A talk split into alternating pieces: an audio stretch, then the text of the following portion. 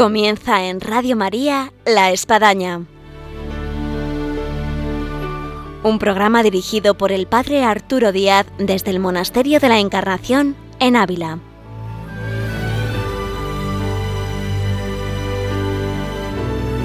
Hola, muy buenos días, les habla el Padre Arturo Díaz. Bienvenidos a nuestro programa de La Espadaña.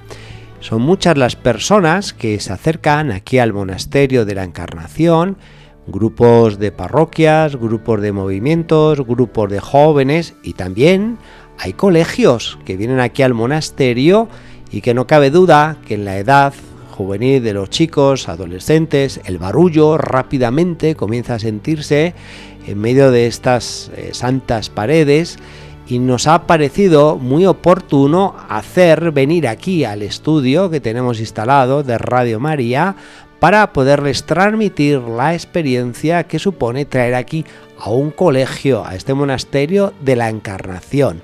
Así que en breve entramos en contacto con el padre que les acompaña, José Luis Maroto, algunos de los profesores del Colegio Cumbres de Valencia. Y ahora comenzamos.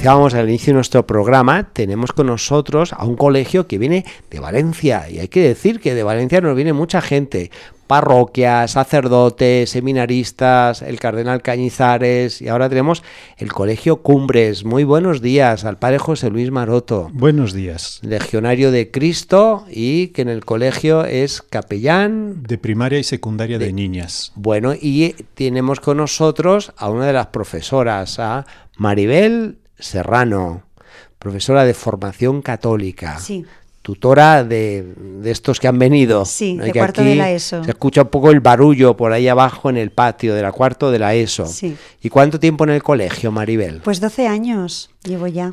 Para los que nos escuchan de Valencia y a lo mejor conocen un poco al Colegio Cumbres y los que no conocemos el Colegio Cumbres de alguna forma, eh, ¿cuántos alumnos tiene el colegio? Eh, ¿Cuánto tiempo lleva funcionando? ¿Dónde se encuentra en Valencia? Tenemos unos 700 alumnos desde infantil a bachillerato. Sí. ¿no? Y se encuentra en Moncada. ¿no? Y Moncada está a cuánto de Valencia en kilómetros? Bueno, 20, 20, kilómetros. 20 kilómetros. Sí. Y funcionando desde, creo que fue año 86 más o menos. Hubo una primera sede en Campo Olivar y ahora estamos en, en Moncada. Así que pues ya llevan 35 años prácticamente funcionando sí. el colegio. Sí, sí, sí. Y la idea de venir aquí a Ávila, porque me consta que vienen todos los años, Padre José Luis, sí. eh, ¿cómo ha surgido esta idea de venir a Ávila, aquí al Monasterio de la Encarnación? Mire, nosotros tenemos una actividad, una peregrinación a Fátima con estos alumnos. Entonces, eh, luego de regreso pasamos por Madrid y estando en Madrid, pues la verdad, de Madrid a Ávila hay muy poca distancia y merece la pena venir aquí al convento de la Encarnación para que conozcan este mundo. ¿no? Porque en medio de este mundo de tanto bullicio, de tanto ajetreo y demás, encontrar un lugar donde hay gente que reza y eso es lo que hace y no es poco pues llama mucho la atención. Entonces que entren en contacto con este mundo es algo que les asombra mucho y que les maravilla. Entonces todos los años tienen una peregrinación con los chicos de cuarto de la ESO. Eso es. Una peregrinación siempre a Fátima. Sí. Y luego de recorrido, de regreso hacia Valencia, pues pasando aquí por, por Ávila. Sí. Bueno, está bastante bien. ¿Y son cuántos años ya con esta peregrinación? Pues, eh, ¿qué serán? Unos siete años. Siete, siete años. Bueno, ¿cuáles son, eh, vamos a decir así, las repercusiones que ustedes eh, sienten de, de, de, lo que es venir por aquí? De, de, de, estos chicos, de esto que a lo mejor le cuentan ya de regreso en el autobús, sí. o luego de vuelta en el colegio, o quizás sus padres mismos, que dices que mi hija ha venido encantada, o sí. mi hijo ha venido feliz de la vida. Pues mire, la verdad es que primer lugar, sorpresa. Sorpresa, porque o sea, pensar en unas mujeres que para ellos están encerradas, eh, ya de por sí le llama la atención, pero la sorpresa mayor es verlas felices, ¿no? Es algo que les desconcierta. ¿Cómo pueden estar ahí dentro del convento sin móvil, sin televisión, sin tantas cosas y ser tan felices, ¿no? Eh, entonces, y luego ver eso, es su estilo de vida, de oración y demás. Entonces, es algo que les asombra mucho. Yo le puedo decir que el año pasado el grupo que estuvo aquí, porque vinimos en la tarde, cuando subimos al autobús estaban, pero vamos, hasta en silencio y rezaron todo un rosario bien fervorosos de cómo les había tocado, pero de pleno en el corazón esta visita. Y estamos hablando de chicos de, qué edad, de 15 años, una edad interesante. Y la profesora, ¿qué puede decir del impacto, de la repercusión de estos chicos? Bueno, yo mm, lo primero, eh, decir que, que, el hecho de venir aquí, o sea, es necesario porque, porque esto es el pulmón de la iglesia. esto, eh, la, la, vida contemplativa es como, como un gran Amazonas ¿no? en la iglesia que, que no funciona eh, el otro pulmón si, si este no, no está activo. ¿no? O sea, que o sea, contemplación y acción. Exacto, se dice que la vida cristiana funciona con los dos pulmones, el mm. activo y el contemplativo. Eso es. Así que estamos en el contemplativo. Claro, y entonces eh, ellos tienen que conocerlo, o sea, por justicia tenemos que enseñarles que este pulmón existe y que cuántas, eh, bueno, pues eh, cuántas guerras personales y, institucionales seguro que gracias a, a este pulmón, o sea, cuántos matrimonios que que, no han roto, cuántas eh, enfermedades curadas, o sea, no sabemos el alcance ¿no? de este pulmón, pero lo cierto es que, que, ventila, ¿no? el cuerpo ventila gracias a este pulmón. Y nuestros chavales eh, tienen derecho a conocer esto, porque la iglesia es muy grande y a veces eh, tenemos la visión reducida de nuestro mundo y hay que abrir a, que, a que conozcan esto, ¿no? porque, porque esto es real. Y, Ahora, en esta apertura, Maribel, mm. de esta edad, de estos jóvenes de 15 años, años mm. en la que sumergen muchas veces en mundos mm. como es el mediático, eh, como es el deporte, como son las redes sociales, mm. como son los espectáculos, como son las fiestas, eh, que resulta para ellos el impacto de una mujer, de una joven, de una carmelita que ha dejado ese mundo, porque hay que decir, aquí hay 29 monjas, esto está lleno, y hay jóvenes y, están sumergidas en otro otro mundo, quizás para ellos, eh, pues interesante, desconocido, llamativo, como es la vida de oración, la vida del silencio, la vida de la contemplación, la vida de la unión con Cristo, mm. eh, cómo, ellos, vamos a decir así, eh, toman este impacto del mundo que ellos viven al mundo que ellos ven viniendo aquí en esta visita al monasterio de la Encarnación. Mm. Bueno, pues el alcance realmente, esto es mm, secreto de Dios, o sea, ahí como es tan de foro interno, realmente no podemos, no podemos calibrar ese alcance. Eh, es verdad que sus caras muchas veces delatan eh, lo que han visto, no y oído, y, vuelven como los pastores de Belén contándolo. Otros a lo mejor es algo que saldrá después, pero lo cierto es que seguro, seguro, y por eso eh, hacemos el esfuerzo por, porque, porque vale la pena. bueno, pues el Señor a cada uno le habrá, le habrá tocado algo, ¿no? Porque el Espíritu Santo es así. A uno una palabra de, de, de una hermana, otra ver, ver, ver una celda. Sí. Mm, lo cierto es que, como usted decía y como decía el padre José Luis, que, que viven detrás de un móvil, que no entienden una sonrisa si no es detrás de un like. Eh, se encuentran con, con mujeres felices que, que, que, Cristo les colma completamente, ¿no? Y esto es real, y esto es real. Entonces les hacemos testigos de, de, de, de esta realidad, porque ya no se lo contamos en el aula, es que lo han visto. Ellos y ellas han visto que, estas mujeres son felices, mm, que esta vida existe. Mm, el padre José Luis, como son 60, han sido divididos. Un grupo ha ido al museo, en este caso los chicos, las chicas han ido al locutorio, las chicas acaban de salir del locutorio y hemos eh, sacado al padre José Luis para que viniese aquí al micrófono. Eh, ¿qué, se puede contar de lo que ha podido ser eh, ese diálogo entre las carmelitas de un lado y, este grupo de chicas del otro lado?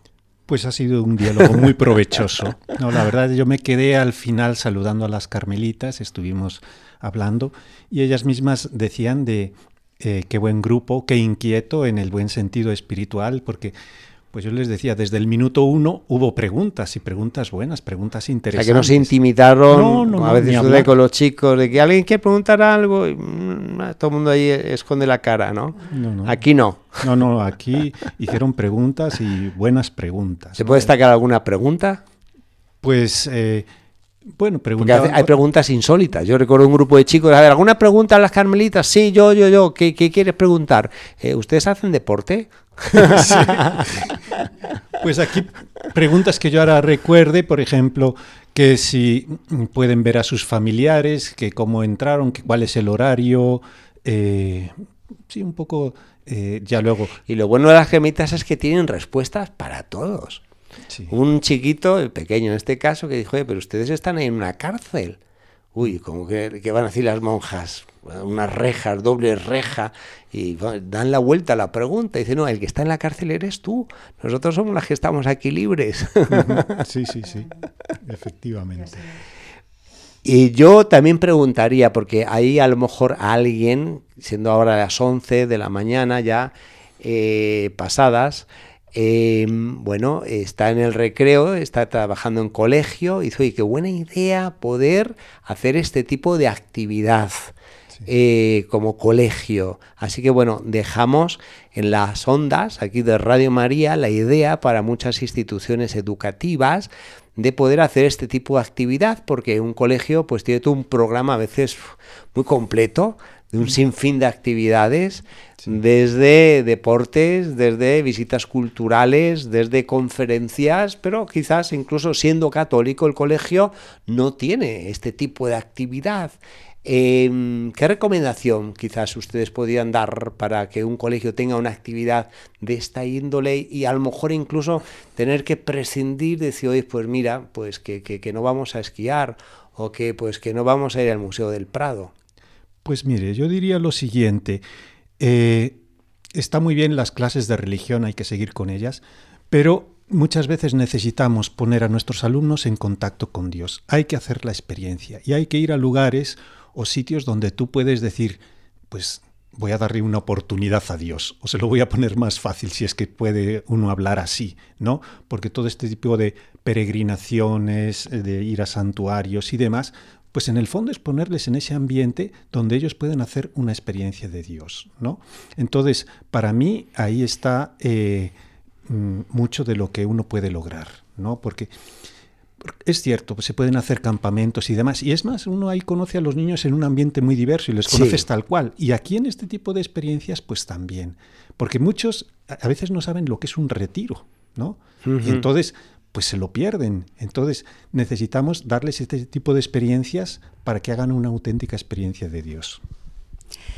Mm, yo creo que prescindir de, una actividad de este tipo, em, bueno, pues es un poco eh, limitar eh, el desarrollo integral de la persona, porque la dimensión espiritual hay que cultivarla también, igual que la deportiva y la biológica y, mm, todas las eh, dimensiones, ¿no? la dimensión espiritual expresamente mm, hay que mm, cultivarla con este tipo de, actividades sin duda. O sea, se recogen gracias muy grandes. Eh, yo creo que si Jesús se subía a la montaña con los apóstoles a orar, o sea, pues vámonos a la montaña con los, con los chavales, ¿no? O sea, vamos a lugares donde, donde los ponemos al tiro de la gracia y luego ya el Señor mm, pues dispone, ¿no? la experiencia también de Fátima ha sido maravillosa y, yo creo que vale la pena o sea, ponerlos al tiro de la gracia. Muy bien, pues habéis venido a una montaña, porque habéis pasado de una altitud de cero, ahí en Valencia, aquí a casi 1.300 metros de altitud, una de las capitales europeas más altas, Ávila, así que bienvenidos a esta montaña, esta tierra mística Santa Teresa, San Juan de la Cruz. Eh, muchas gracias al padre José Luis Maroto, a la profesora Maribel Serrano del Colegio Cumbres, y vamos a escuchar una música mientras logramos hacer que vengan algunos de los alumnos para continuar este programa acerca de los colegios que vienen aquí de visita. Muchas gracias y escuchamos la música.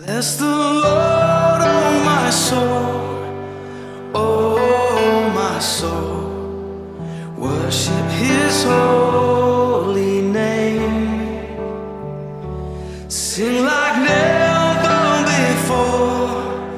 Oh, my soul, I worship your holy Tras esta música que hemos escuchado, tenemos ahora aquí en nuestros micrófonos, como habíamos prometido, a dos alumnos del Colegio Cumbres de Valencia que está aquí de visita en el Monasterio de la Encarnación. Y tenemos con nosotros a Federico Martínez. Buenos días, Federico. Buenos días, padre. Y a María Andrés Alcañiz. Buenos días, María. Buenos días, padre.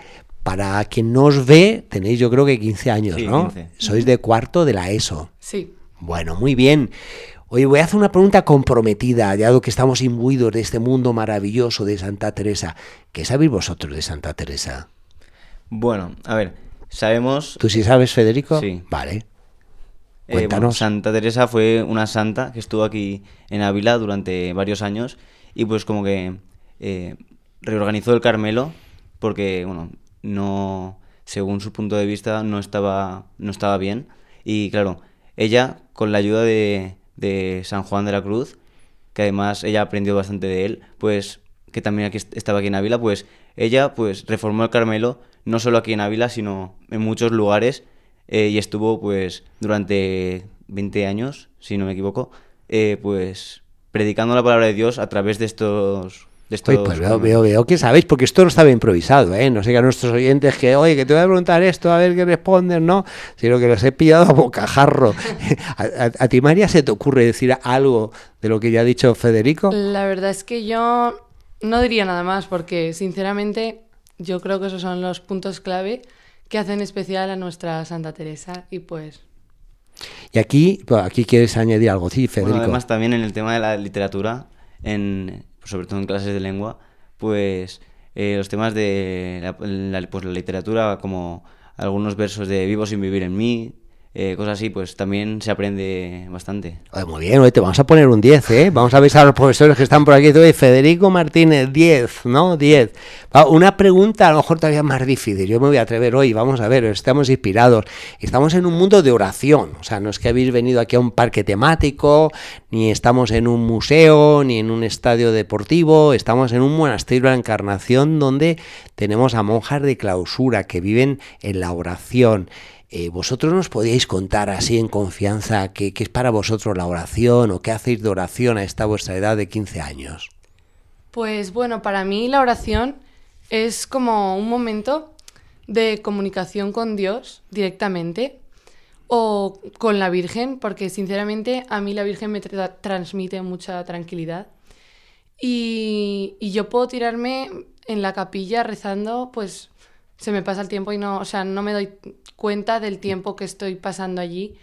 Y yo creo que eso es lo mejor, o sea, para mí la oración es clave para cada día porque me hace empezar el día y acabarlo con la energía necesaria y la felicidad necesaria para poder inspirar también a los demás a que lo hagan.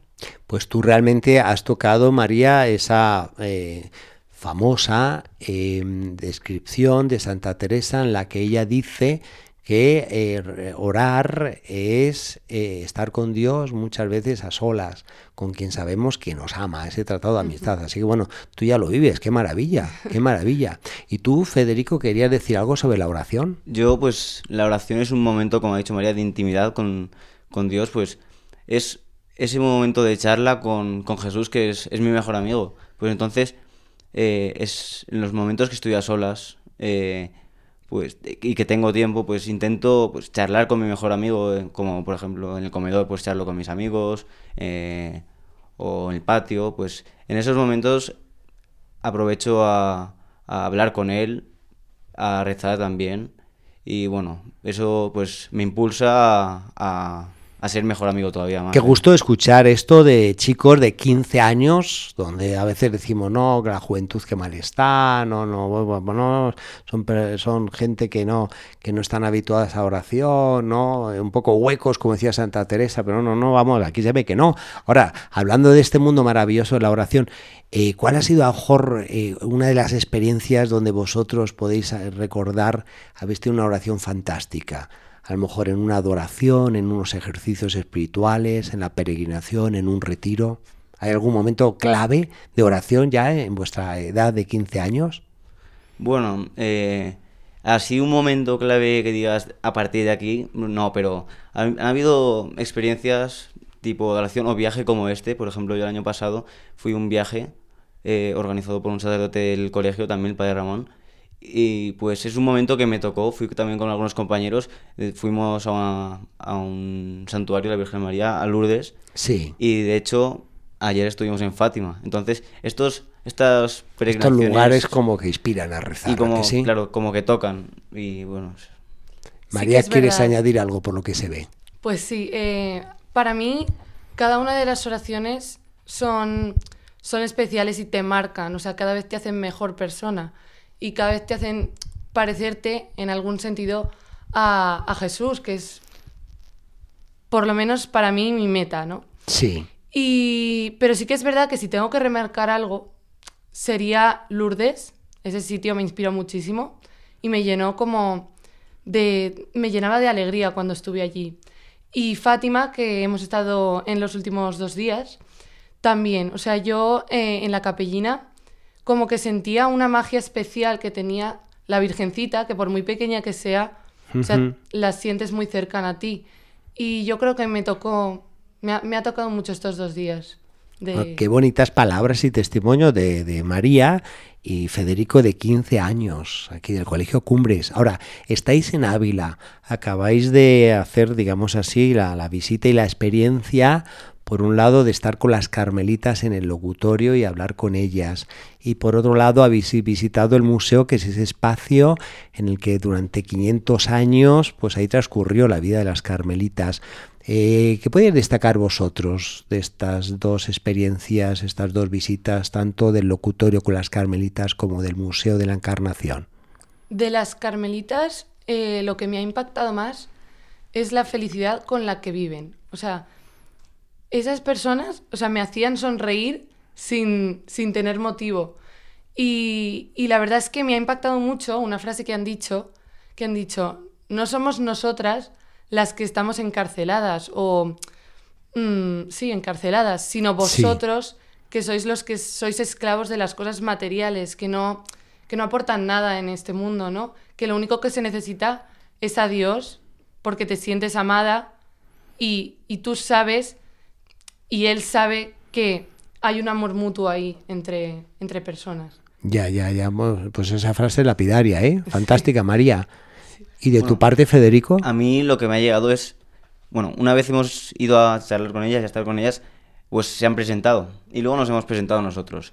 Entonces, cada uno le ha contado de dónde viene, de, o sea, quiénes son sus padres, que- si tienen hermanos, y ha sido esa disposición de rezar por cada uno de nosotros, porque aunque no nos parezca, se han quedado con cada uno de nosotros y van a rezar por nosotros hasta que pues se, cumpla lo que por lo que rezamos y, y bueno, es esa disposición de rezar y de hacer el bien a través de la oración. Y Y luego ya verás, si tienes ocasión, Federico, y no te lo pierdas, también tú, María, uno regresa aquí dentro de tres años y se acuerdan de ti. Digo, Federico, sí, claro, tú el que viniste con el Colegio Cumbres de Valencia y supongamos, ¿no? Y que pediste para que aprobaras todo y aprobar, sí, sí, ya estoy en la universidad. Es increíble cómo fijan eh, la memoria y sobre todo porque está fundamentada en un amor eh, y luego en un interés eh, por tu alma y, lo llevan a la oración y bueno, no son como nosotros que al rato ya estás con otra página de Facebook, que estás con una no- con un algo un vídeo que te cayó en WhatsApp y estás en mil cosas y al final pues no, no se te queda nada, ¿no? Y de, sobre todo de lo principal, de lo principal, ¿no? Eh, vosotros cuándo regresáis de vuelta a Valencia? bueno, pues ahora vamos a estar aquí en Ávila un- Sí. el día Sí, y luego volveremos a Madrid porque hoy hemos dormido en Madrid. vale. Y mm, ya, ya volvemos a Valencia y nada, clase otra vez. Bueno, y en esta vuelta, ¿qué es lo que vosotros vais a poder contar? Sea en casa, a lo mejor a vuestros padres, a familiares, amigos. Cuando lleguéis, bueno, imagínate, ¿qué, le vas a decir tú, eh, María, de, de- de esto vivido en Ávila? No sé, a una amiga tuya, a una hermana, a tu madre, a tu padre, a tu abuelita. Pues la verdad es que, o sea, yo como contar, no sé qué le contaría porque todo para mí, o sea, es importante, ¿no? Pero, o sea, yo le voy a contar sobre las carmelitas, sobre, sobre su felicidad, cómo, cómo viven, o sea, mm, cómo enfocan su, su visión de la vida. y hacia quién, lo más importante, ¿no? Y, y la verdad es que también les contaré sobre, sobre Fátima, la Virgencita, las intenciones por las que he pedido, mm, la gente que va, o sea, el tipo de gente que va allí, que sabe a lo que va, que, que se centra en lo importante. Y, y, yo creo que también mis padres y mi familia en general y mis amigas, yo creo que todas mm, las que hemos venido vamos a salir de, otra de una manera u otra, de otra forma. O sea, mm, a lo mejor, o sea, no más cristianas o algunas sí, mm, pero como vivir nuestra, o sea, vivir la cristiandad de una manera diferente, o sea, una manera más profunda de lo que vinimos. Muy bien, y tú Federico, cuando abras la puerta ahí en Valencia, ¿qué vas a contar? Bueno, pues si yo tengo que remarcar algo es eh, el poder de la oración. Por ejemplo, en, Fátima, uno de los mensajes de, la Virgen del Rosario a los niños fue eh, que rezaran mucho por esa eh, y consagrar el, Inmaculado Corazón de María. Entonces, ese poder de la oración, que también se vive aquí en Ávila, en las Carmelitas, pues es como una comunión entre todos los cristianos que nos, que nos lleva a querernos incluso sin conocernos. Entonces, ese es el poder de la oración entre nosotros y entre Cristo. Entonces, pues es lo que remarcaría. Muy bien, oye, pues eh, eh, ha quedado fenomenal este programa ¿eh? de La Espadaña en Radio María, aquí con estos dos jóvenes eh, de 15 años del Colegio Cumbres de Valencia, eh, Federico Martínez y María Andrés Alcañiz. Eh, gracias por vuestro tiempo. Nos hemos sacado del grupo para que os acercáis aquí al micrófono en esta mañana de viernes y dar este testimonio tan hermoso para que veamos que no todo el mundo está mal y que los jóvenes no están tan mal, que tenemos auténticas perlas de España, de Valencia.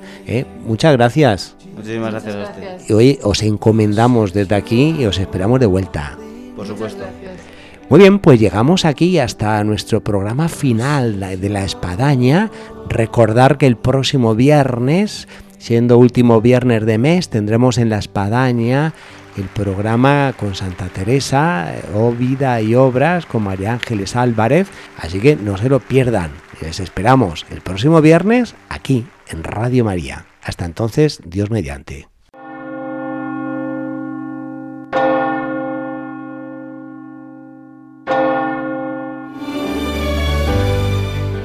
Han escuchado en Radio María La Espadaña, un programa que dirige el Padre Arturo Díaz desde el Monasterio de la Encarnación en Ávila.